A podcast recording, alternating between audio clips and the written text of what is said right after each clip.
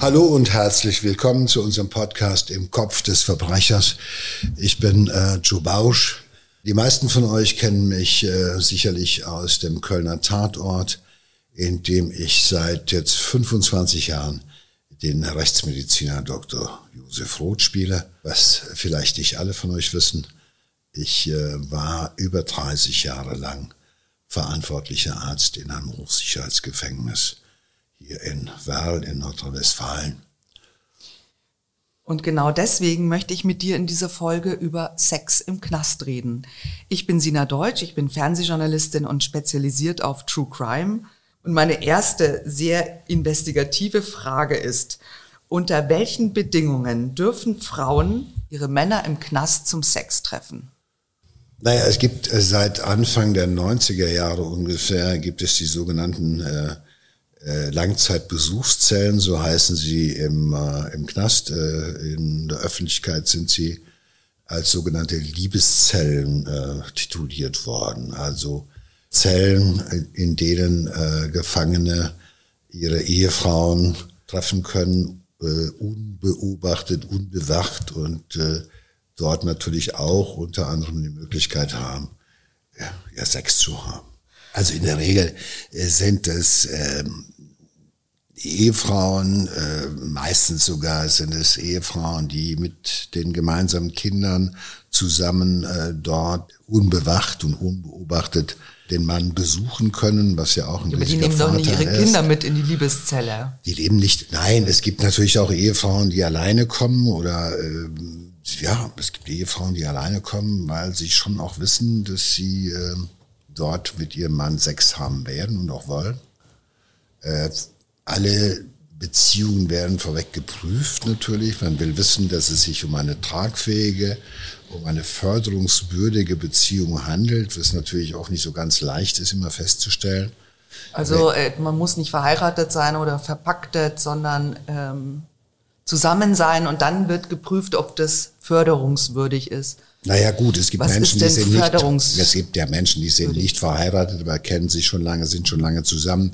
Äh, es gibt unverheiratete Paare, die sogar auch schon gemeinsame Kinder haben und so etwas. Das ist natürlich äh, als, wird als förderungswürdig gesehen. Wenn natürlich die Frau eine Mittäterin gewesen ist bei verschiedenen äh, Delikten, dann wird man das wesentlich kritischer betrachten müssen. Ja, äh, wenn äh, man, äh, wenn die Frau beispielsweise auch drogenabhängig ist, wird man es lange überlegen, ob man sie zulässt, unter welchen Bedingungen man sie zulässt, um halt zu verhindern, dass auf diesem Wege Drogen in den Knast geschmuggelt werden und so weiter.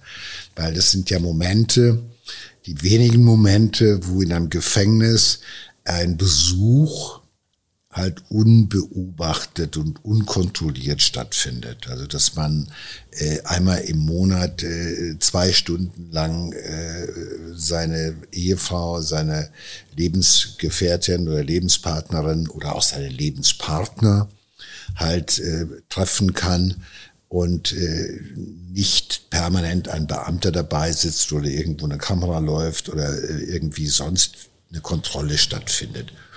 Wenn man dorthin will, wenn man, das muss man beantragen.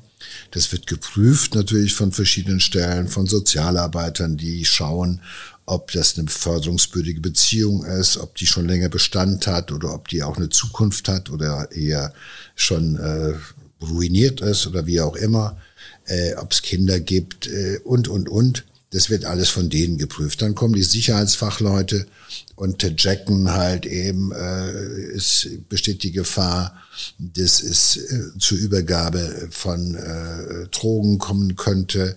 Äh, äh, gibt es möglicherweise die Gefahr, dass jemand Informationen nach draußen schmuggeln könnte? Gibt es die Gefährdung, dass jemand beispielsweise ein Handy inkorporiert am Leib oder woanders trägt? Und das bei dieser Gelegenheit eben unbewacht übergibt. Das ist ja alles äh, denkbar. Also das heißt, ich muss das jetzt als Ehefrau geprüft. auch ähm, werde ich äh, abgetastet naja gut, du kommst als erstes, wirst du äh, durch diesen Detektionsrahmen geschickt, mhm. wie man das vom, vom Flughafen kennt.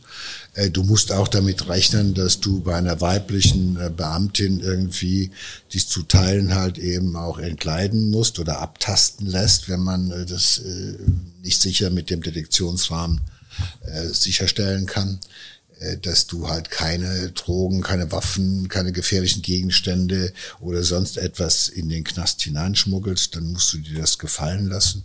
Äh, das wird aber alles sehr, äh, sag ich mal, sehr zurückhaltend gemacht, weil man natürlich vorweg alle geprüft hat. Natürlich wird jeder Besucher in einem Gefängnis wird gefilzt.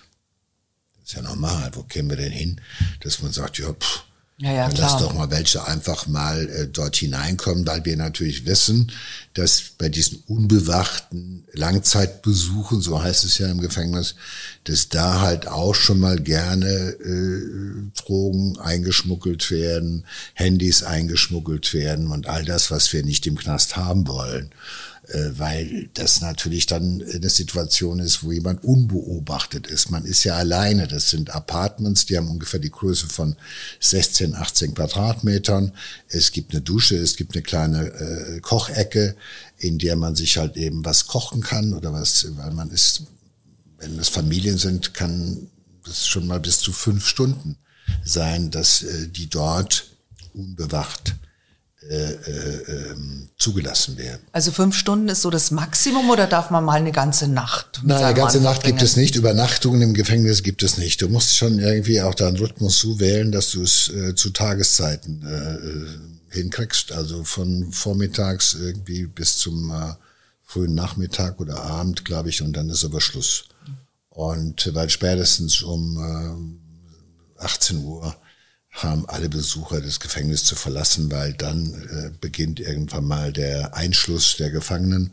Da wird gezählt und dann weiß man genau, wer ist noch im Gefängnis und wer hat gefälligsterweise draußen zu sein. Aber diese Zellen oder diese kleinen Apartments sind Teil des Gefängnisgebäudes. Diese Apartments liegen in der Regel in der sogenannten Besuchsabteilung. Also die sind natürlich nicht mitten im Zellentrakt, sondern etwas entfernt davon in der Besuchsabteilung, meistens in der Nähe der Pforte. Und dort gibt es halt eben die normale Besuchsabteilung, das heißt die großen Räume, in denen Menschen sich halt eben an Tischen gegenüber sitzen. Da gibt es auch die sogenannten äh, Trennscheibenräume, für die, äh, wo man möchte, dass die sich auch noch nicht mal in die Nähe kommen und dass man sicherstellen möchte, dass die sich auch nicht irgendwie anfassen können oder Kontakt zueinander aufnehmen. Das kennt man aus diesen amerikanischen Filmen, wo halt so eine Scheibe ist und wo man über ein Telefon miteinander kommuniziert. Und in diesem Bereich befinden sich dann auch die sogenannten Langzeitbesuchszellen in denen halt eben diese Langzeitbesuche stattfinden können, die von zwei Stunden an bis zu fünf Stunden dauern können. Wenn jemand äh, sagt, ich kann nicht jeden Monat Besuch haben, dann kann er sich das zusammen addieren, diese Zeiten, und kann dann bis zu fünf Stunden sogar dort alleine mit seiner Familie, auch mit seiner Frau oder mit seiner Lebenspartnerin oder mit dem Lebenspartner gemeinsam verbringen.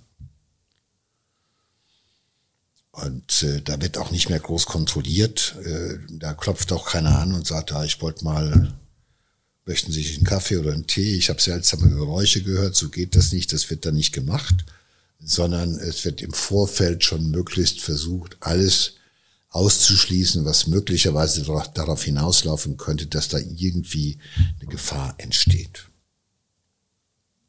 Und natürlich wissen wir, dass da äh, auch äh, sexuelle Handlungen stattfinden, um das mal so komisch auszudrücken, wie das im Knast ausgeht. Aber dazu ist es doch da.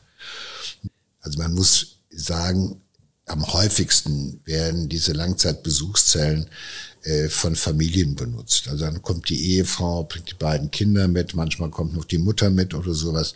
Und die verbringen dort den ganzen Nachmittag mehr oder minder in diesem, äh, in dieser Langzeitbesuchszelle kochen was, essen was, äh, was der Mann im Knast äh, vorbereitet hat, weil die dürfen von außen auch keinen Kuchen und kein Essen mitbringen oder sowas, sondern nur Sachen in Automaten kaufen, die in der Besuchsabteilung stehen. Da kann man also etwas ziehen und kann das mitbringen. Und dann dürfen sie dort halt eben einige Stunden miteinander verbringen. Und äh, das ist die häufigste Situation. Dann gibt es natürlich auch die Ehefrauen oder die Lebenspartnerinnen, die kommen. Und äh, wir wissen natürlich auch, dass es Fälle gab, in denen in dieser Langzeitbesuchszelle halt eben auch schon Kinder gezeugt worden sind. Also wir sind ja nicht doof. Also äh, natürlich akzeptieren wir auch dass dort dann halt eben sexuelle Handlungen vorgenommen werden, dass man Sex hat, äh, weil halt entschieden hat, dass das eben etwas ist, was wir in diesen Fällen halt eben auch bewusst zulassen wollen. Man möchte halt eben Beziehungen, die sonst kaputt gehen könnten oder kaputt gehen würden, wollen wir erhalten. Und äh, dafür ist es halt äh, auch wichtig, dass, äh, ja, das, sag ich mal, im katholischen Sinne die Ehe vollzogen wird oder dass äh, äh, die Intimität auch möglich ist und in dem Fall erhöht eben auch Sex. Was wir nicht tolerieren oder was nicht zugelassen ist, dass jemand beispielsweise der Zuhälter ist, sagt du, äh, ja, die äh, Susi, das ist meine eigentliche Favoritin, das ist meine Lebenspartnerin, die kommt mich äh, besuchen und im nächsten Jahr sagt ja, es ist über Veronika oder äh, was war es, Silvia, äh, äh, whatever, das geht nicht. Man kann sich auch keine Nutten bestellen. Es wäre ja auch naheliegend zu sagen, es tut den Männern ja gut und wer das Geld hat, der kann sich halt eben eine Nutte bestellen und die wird halt eben äh, dazugelassen. Nein, das möchte man alles nicht. Das möchte man nicht, sondern man hat sich absolut auf die förderungswürdigen, förderungswürdigen äh, Beziehungen halt eben kapriziert. Alles andere wird nicht akzeptiert. Und äh, das ist ein Privileg, es ist ein absolutes Privileg, was man sich erarbeiten muss.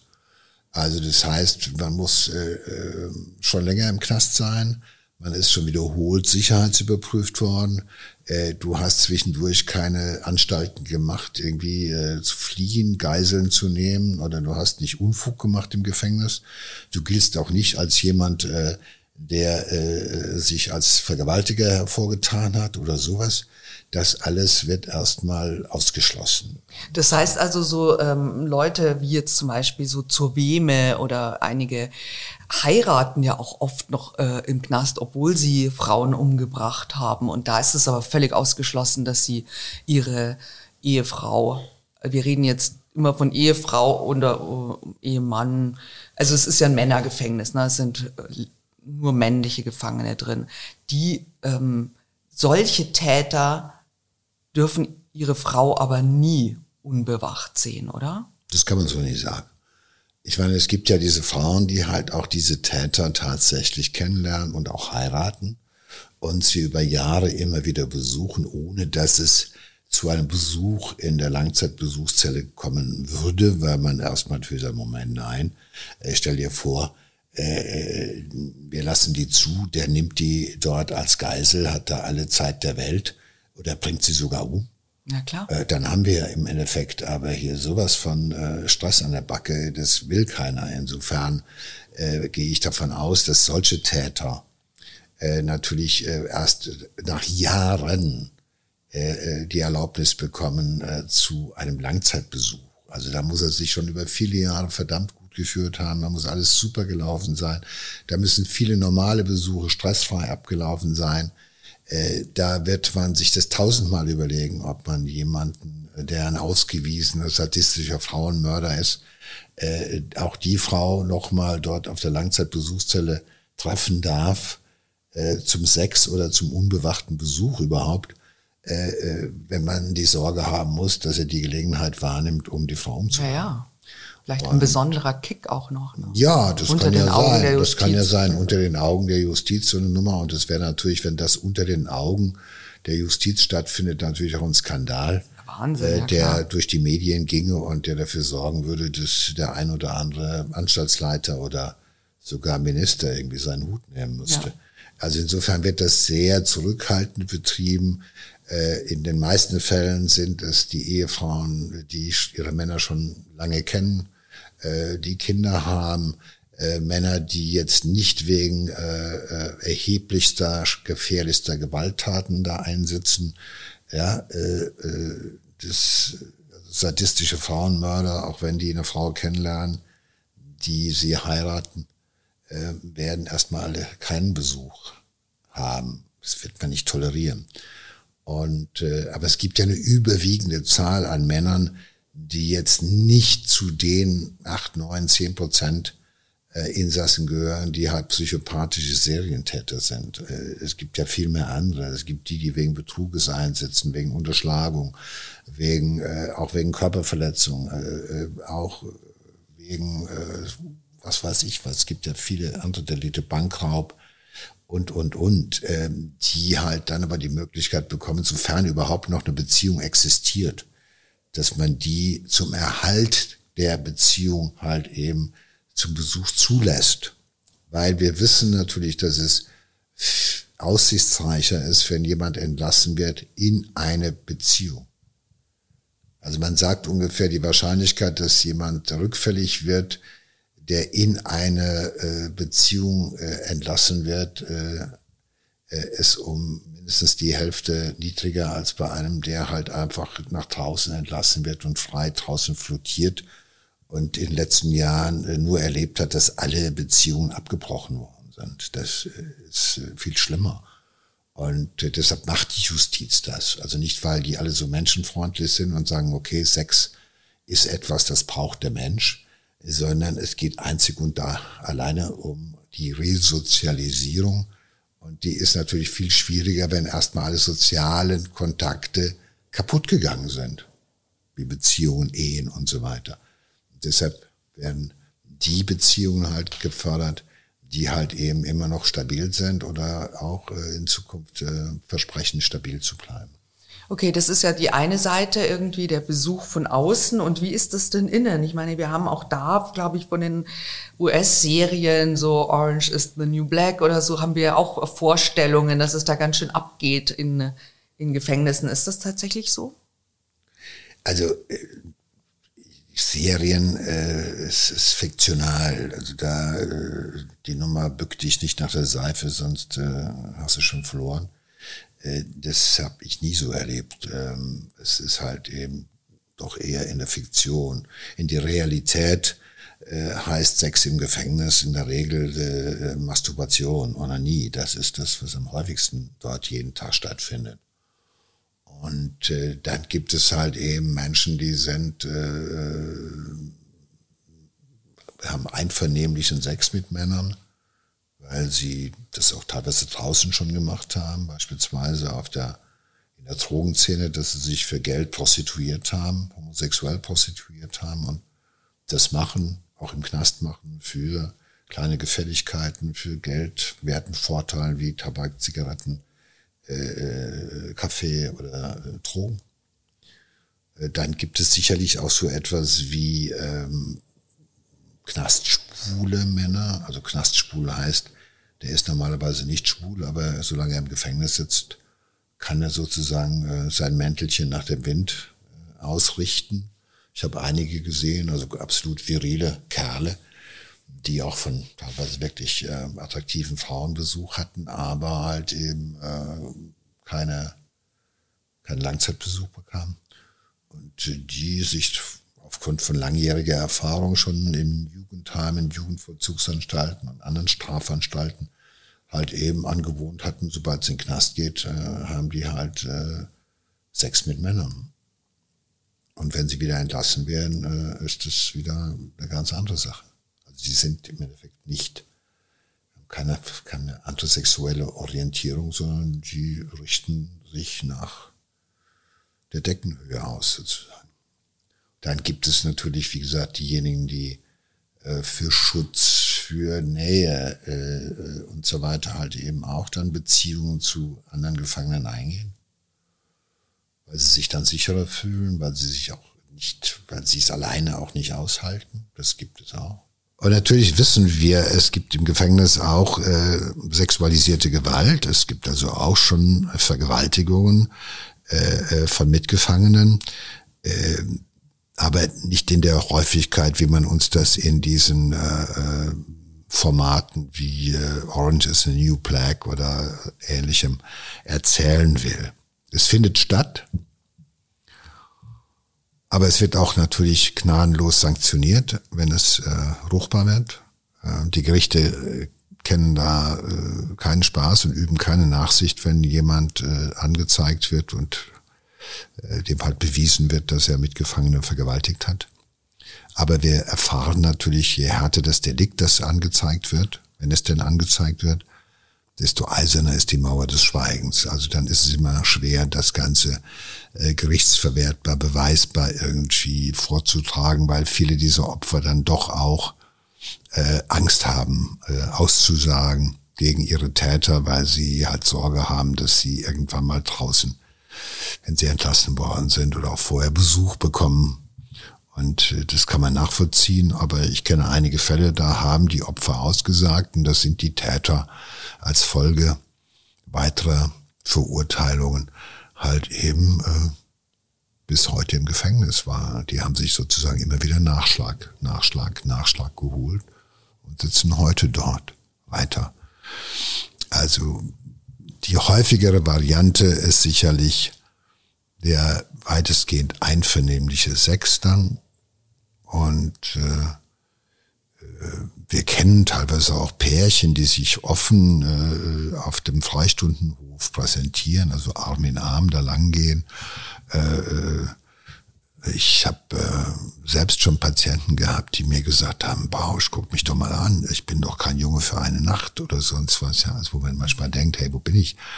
Also äh, wir wissen natürlich auch um diejenigen, die sich immer darum bemühen, irgendwo den jungen Knackarsch irgendwo ähm, zu äh, umgarnen und den für sich irgendwie klar zu machen, wie das so schön heißt im Knast.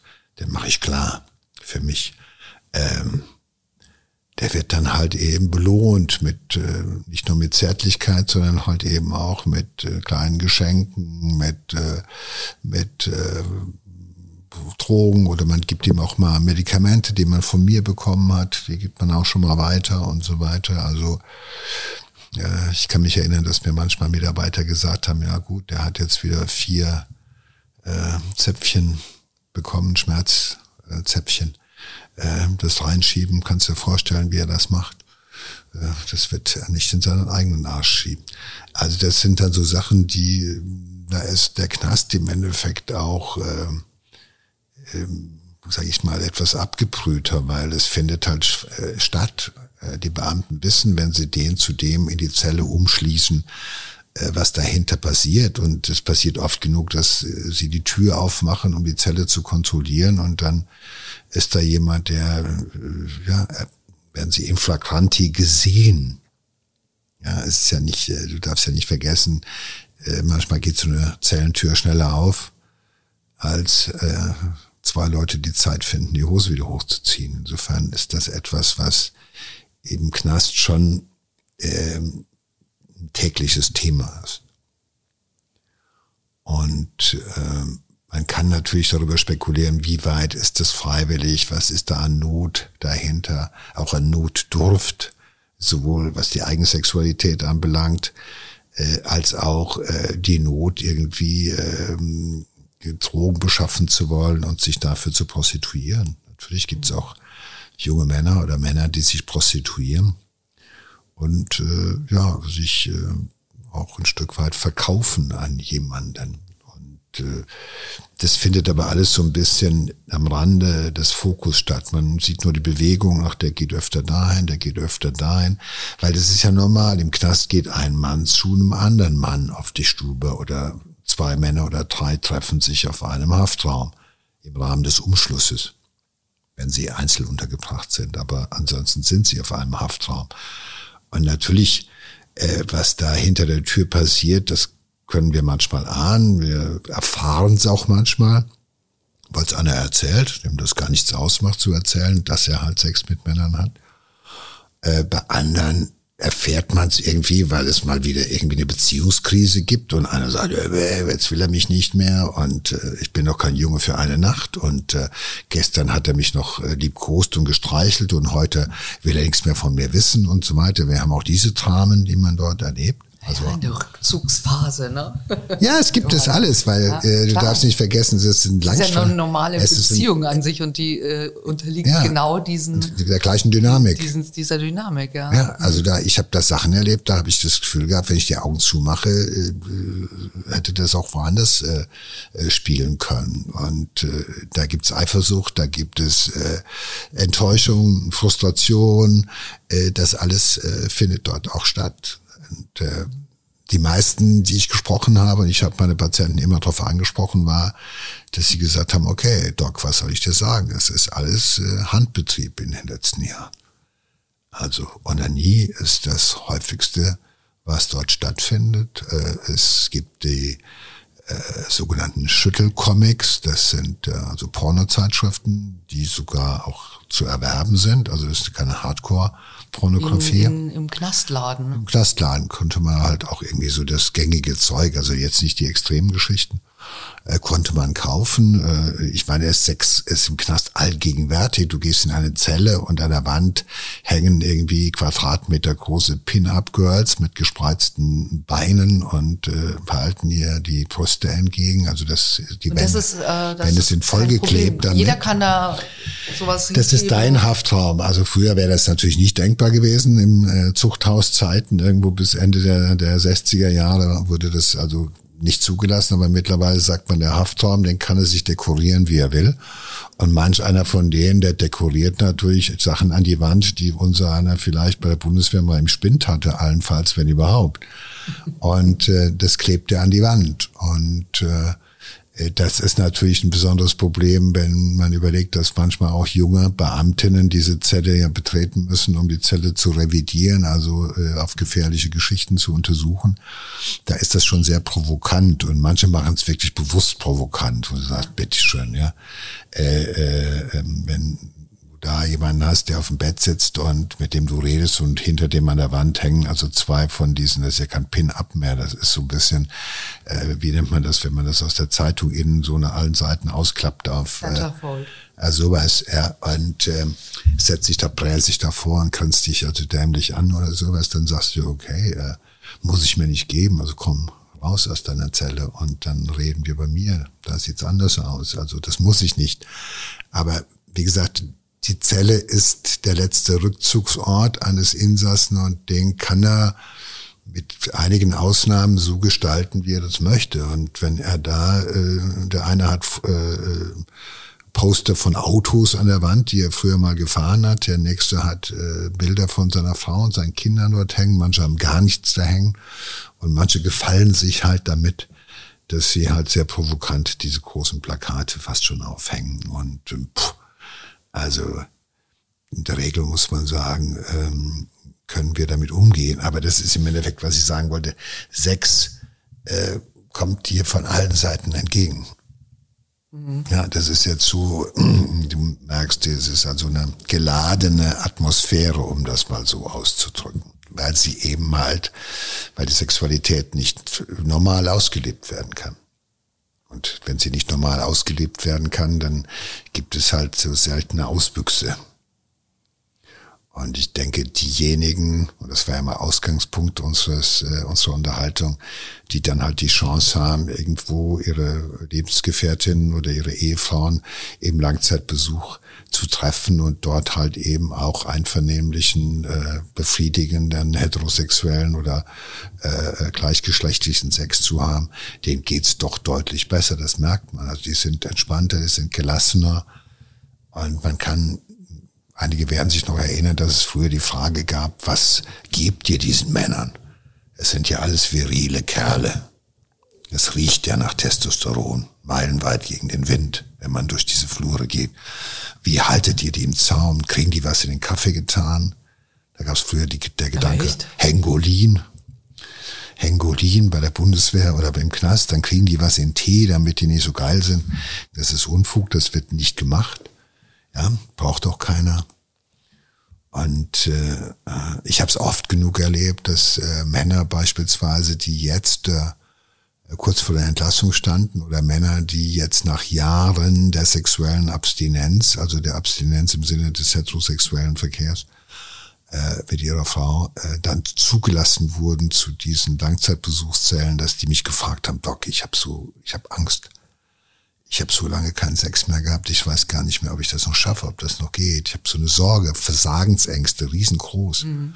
Und äh, auch äh, ich fand es dann auch gut, dass ich, äh, dass meine Patienten mit mir darüber gesprochen haben. Also dass sie von Mann zu Mann sagen konnten, hey Doc, ich, äh, wie komme ich jetzt an die blaue Pille? Weil ich brauche einfach äh, ich habe Angst, weil das, ich muss ja jetzt sozusagen in kurzer Zeit muss ich hier äh, ähm, so einen tollen Sex haben, dass meine Frau sagt, hey, toll, wunderbar. Und wenn ich es übertreibe, ist auch blöd, weil dann kommt sie sich auch schlimm vor. Es gibt viele Frauen, die sagen, nein, ich äh, laufe dir nicht weg, ich bleibe dir weiter treu, aber ich komme nicht in den Knast, ich gehe nicht in diese in diese Zelle hinein, wo jeder weiß, dass äh, du mich da irgendwie äh, du mit der mit mir Sex hast.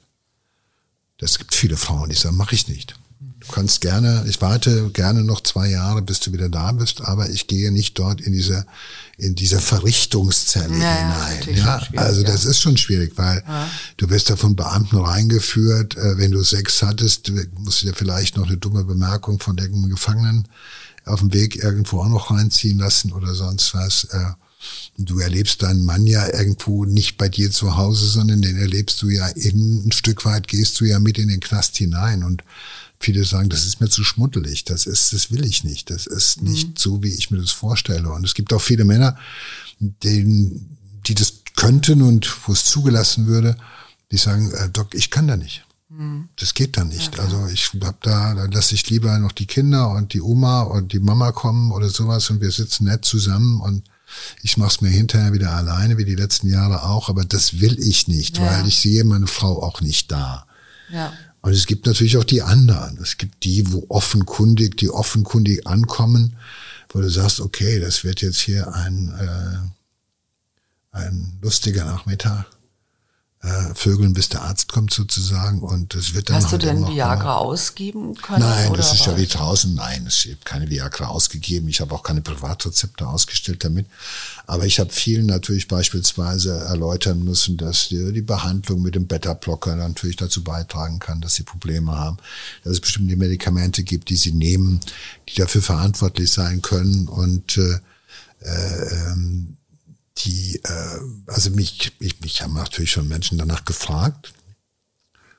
Und äh, aber ich habe dann immer gesagt, wissen Sie, das ist ja eine privatärztliche Leistung. Das ist, gehört nicht zum äh, rundum sorglos Paket hier im Knast dazu.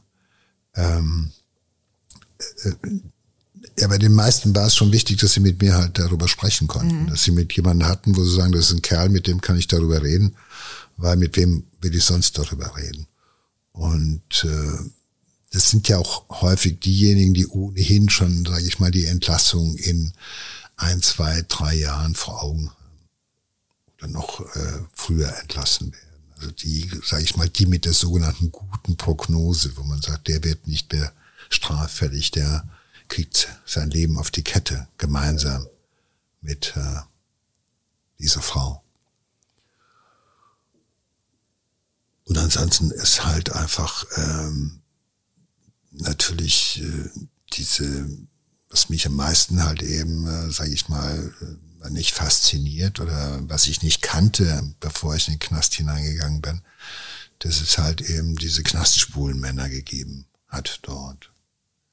Also die einfach äh, umschalten können innerhalb von kurzer Zeit, also im Knast homosexuelle Handlungen, homosexuelle, äh, äh, gleichgeschlechtliche Sexualität und äh, draußen halt. Also man kann auch im Knast noch was dazulernen. Ja, vielleicht waren Sie auch bi? Ist ja auch möglich, ja. Es ist auch denkbar. Es ist ja alles überhaupt, äh, es wird auch nicht, äh, ich meine, du darfst eines nicht vergessen, in einer reinen Männergesellschaft, und das ist ja jetzt, wir sind ja da, äh, haben Menschen aus 60, äh, 70 Nationen. Es gibt natürlich Nationen, in denen halt äh, das überhaupt nicht so locker gesehen wird, wie wir das jetzt gerade tun. Äh, und da haben natürlich solche Leute auch mit Anfeindungen zu mhm. tun, gar keine Frage. Und es gibt natürlich auch Menschen aus äh, äh Kulturkreisen, in denen es äh, leichter fällt, äh, äh, Sex mit Männern zu haben, Und äh, aber der Knast ist ja kein großzügiger, liberaler Ort des großen Verständnisses. Ganz im Gegenteil, du hast die Häme, ja, du hast äh, Beleidigungen zu ertragen, wenn du das machst. Und äh, äh ich habe einen großen Respekt gehabt vor denen, die das äh, offen kommuniziert haben und auch offen gezeigt haben. Und manchmal hat man denen sogar gesagt, ja, muss das jetzt heute sein, dass die da in der Freistunde Händchen haltend oder sowas äh, durch die Freistunde gehen. Also muss man dem nur sagen, lasst es doch bitte sein. Ja, mhm. also reißt euch am Riemen. Mhm. Das ist ja, ja, der passende Ausdruck dafür, äh, weil äh, das natürlich manche anderen provoziert, die halt eben eine andere Haltung dazu haben. Und äh, da sind wir, äh, da, das ist, da ist Augenmaß gefragt ich muss sagen, die ähm, Beamten, die das natürlich auch dann kennenlernen im Laufe der Jahre, äh, gehen da relativ entspannt mit um. Äh, da gibt's auch natürlich den einen oder anderen, der mal eine dumme Bemerkung macht. Aber das ist nie fies oder sonst was. Also das ist immer so, ja, kennen wir halt. Mhm. Und äh, seien wir mal ehrlich, in gewisser Weise äh, äh, ist es in der Gesellschaft ja auch so, dass man denkt, diese das Eingesperrtsein und es sind weit über es sind 95 Prozent der Insassen von Gefängnissen sind Männer, junge Männer im Alter von 20 bis äh, 50 höchstens. Die ganz Alten sind ja eher selten. Und äh, dass man sagt, so, solange du eingesperrt bist, wirst du halt auch keinen Sex haben und das ist auch deine gerechte Strafe dafür. Man will das nicht, ob du jetzt Dieb bist, ob du jetzt Betrüger bist, ob du Bankräuber bist oder ob du Vergewaltiger bist oder sonst was. Nein, das Prinzip der einsperrenden Bestrafung beinhaltet auch, dass du in dieser Zeit halt eben gefälligsterweise, und das haben wir so gewollt, halt eben auch keinen Sex haben sollst, jedenfalls nicht den, ja, den du bis da du bis zur Inhaftierung hattest. Das ist nun mal auch so gewollt. Und äh, es wird natürlich dann, in dem Moment wird es dann heftig, wenn es halt eben zu sexualisierter Gewalt kommt, weil ähm, das gibt's halt eben auch. Und es gibt natürlich auch äh, äh, Beziehungen, das hast du am Anfang gesagt, Beziehungen, die erst im Knast entstehen. Also Annoncen werden geschrieben, Briefe werden geschrieben, die Frauen kommen irgendwann mal auch zu Besuch, äh, man sieht sich zum ersten Mal, man kommt äh, ins Gespräch, äh, dann dauert das Jahre und nach zwei, drei, vier, fünf Jahren oder sowas wird dann mal der Antrag gestellt auf eine auf einen Langzeitbesuch, also einen unbewachten Besuch. Ähm, das ist die eine Sache. Auf der anderen Seite erlebe ich viele Frauen, die äh, zwar Kontakt zu diesen Tätern aufnehmen, aber in dem Moment, wo es eng wird, wo es äh, in Richtung Intimität, in Richtung Sex, in Richtung Entlassung vielleicht hinausläuft, dass die sich äh, zurückziehen und äh, den Typen fallen lassen wie eine heiße Kartoffel weil sie plötzlich dann vergegenwärtigen, na jetzt ist er nicht mehr safe, der ist jetzt nicht mehr wie so ein Raubtier hinter Gittern, der von seinen Wärtern sozusagen bewacht wird, sondern jetzt steht der mir quasi ins Haus und äh, das habe ich, das habe ich nicht gewollt. Und dann führt es natürlich zu Enttäuschung und dann äh, ist der Stress natürlich groß. Aber die meisten haben eigentlich schon immer auch damit gerechnet, dass das passieren wird.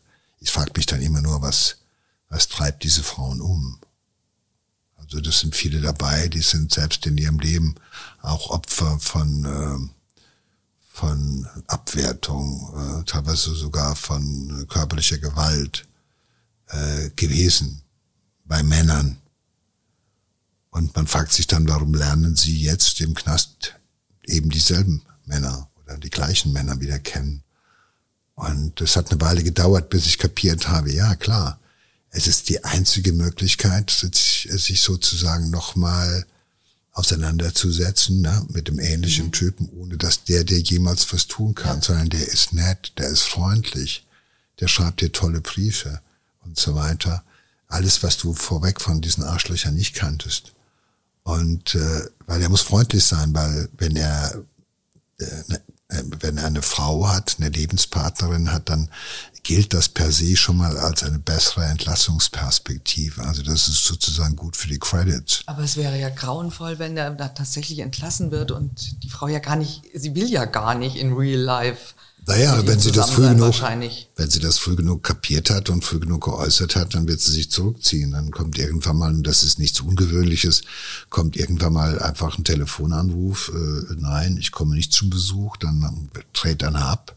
Äh, die hat mich jetzt schon seit Wochen nicht mehr besucht, äh, reagiert auf nichts, dann wird hin und her, äh, ja, ist natürlich Stress in der Bude, bei dem Typen auch, was ist los, ist mit der was passiert, äh, bis man ihm dann sagen muss, äh, ja, äh, sie hat uns mitgeteilt am Telefon oder nochmal geschrieben, dass sie keinen weiteren Kontakt mehr zu ihnen wünscht. Und da muss er das schlucken sozusagen. Da lassen wir den ja nicht vor die Tür, damit er mal irgendwo ja, entlang kommt. Aber was daraus wird, wissen wir natürlich auch nicht, ob einer sich später beispielsweise zum Stalker entwickelt und sagt, okay, diese Frau, in die habe ich mich während meiner Knastzeit verliebt und jetzt, wo ich entlassen bin, suche ich sie auf und suche nach ihr. Ist keine so witzige Vorstellung, wenn ich mir das richtig überlege. Aber ja, diese Frauen, ja so die das machen, gehen das Risiko halt ein, muss man ehrlicherweise sagen, weil ähm, natürlich können Sie von uns immer auch erfahren, nach einer gewissen Zeit, was das für ein Typ ist, den Sie da kennengelernt haben.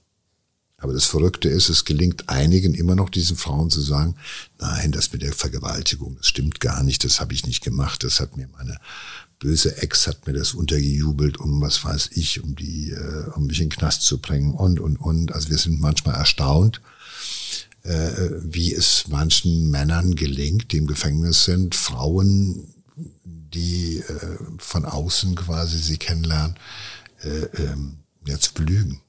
Aber sie haben jederzeit die Möglichkeit zu sagen, okay, ich möchte, bevor ich mit dir weiter irgendwo hier verkehre im Sinne von äh, Briefe, äh, Besuch oder sogar Langzeitbesuch, äh, ich möchte wissen, was du getan hast und ich möchte wissen, äh, das, ja, das machen wir bitte gemeinsam. Wir setzen uns gemeinsam hier mit dem Sozialarbeiter zusammen und der öffnet die Akte. Akte und dann will ich das lesen, bevor wir weitermachen. Ich will nicht nur deine Version, ja. ich will auch die, wie sie in den Akten steht. Das ist möglich. Das ist möglich. Aber viele tun das halt eben nicht, weil sie halt einfach, äh, ähm, ich meine, weil man es besser nicht so genau welche wusste ich immer, ich habe mich immer gefragt, welche Frau draußen ist unterwegs und versucht mit einem ausgewiesenen äh, Kinderschänder, mit Mörder und Vergewaltiger äh, Brieffreundschaft oder sogar eine Beziehung einzugehen. Ja, das ist mir auch ein Aber die gibt es. Es gibt Ehefrauen, die ihre Familie verlassen, ihre Kinder zurücklassen, um mit einem ausgewiesenen, bekannten Sexualstraftäter, der mehrere Kinder um gebracht hat, eine Beziehung einzugehen. Und dann fragst du dich, was im Himmelswellen ist dort in diesem Hirn passiert. Und manches kann ich begreifen, manches kann ich nachvollziehen. Aber es gibt Sachen, die konnte ich in all den Jahren, habe ich nicht verstanden, die äh, Hintergründe irgendwo für mich äh, nachvollziehbar zu machen. Wo ich nur sage, äh, das auch bei denen muss auch im Kopf etwas völlig verquer laufen. Anders kann ich mir das nicht erklären.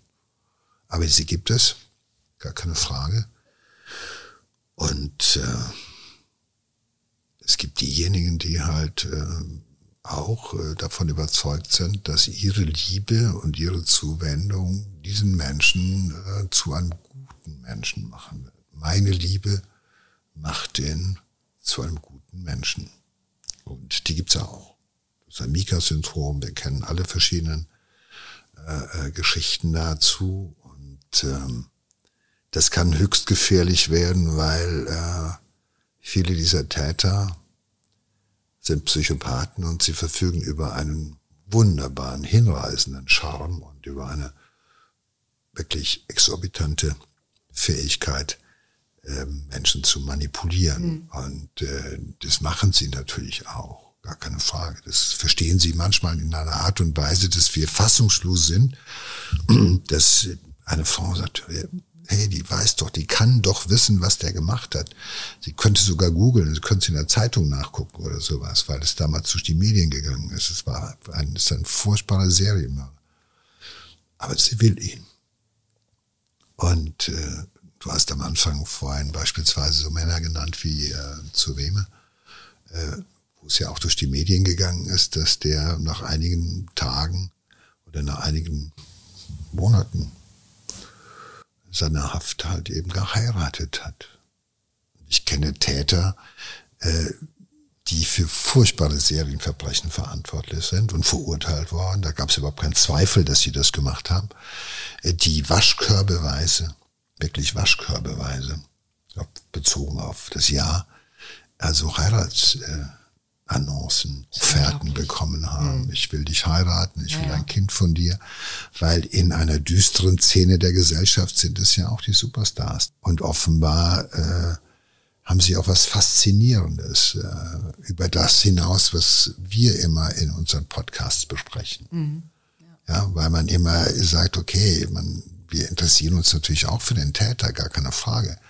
Aber wenn das Interesse so weit geht, dass ich mit so einem Täter, über den wir beide immer wieder, solche Typen, äh, dass ich mit dem also zusammenkommen möchte, dass ich ihn heirate, dass ich äh, auch seinen Namen trage, oh, äh, äh, äh, draußen rumlaufe und sage, ich bin aber die Ehefrau von dem und dem Monster. Ich weiß es nicht. Da muss man schon, äh, ja, es gibt eine gewisse auch wahrscheinlich äh,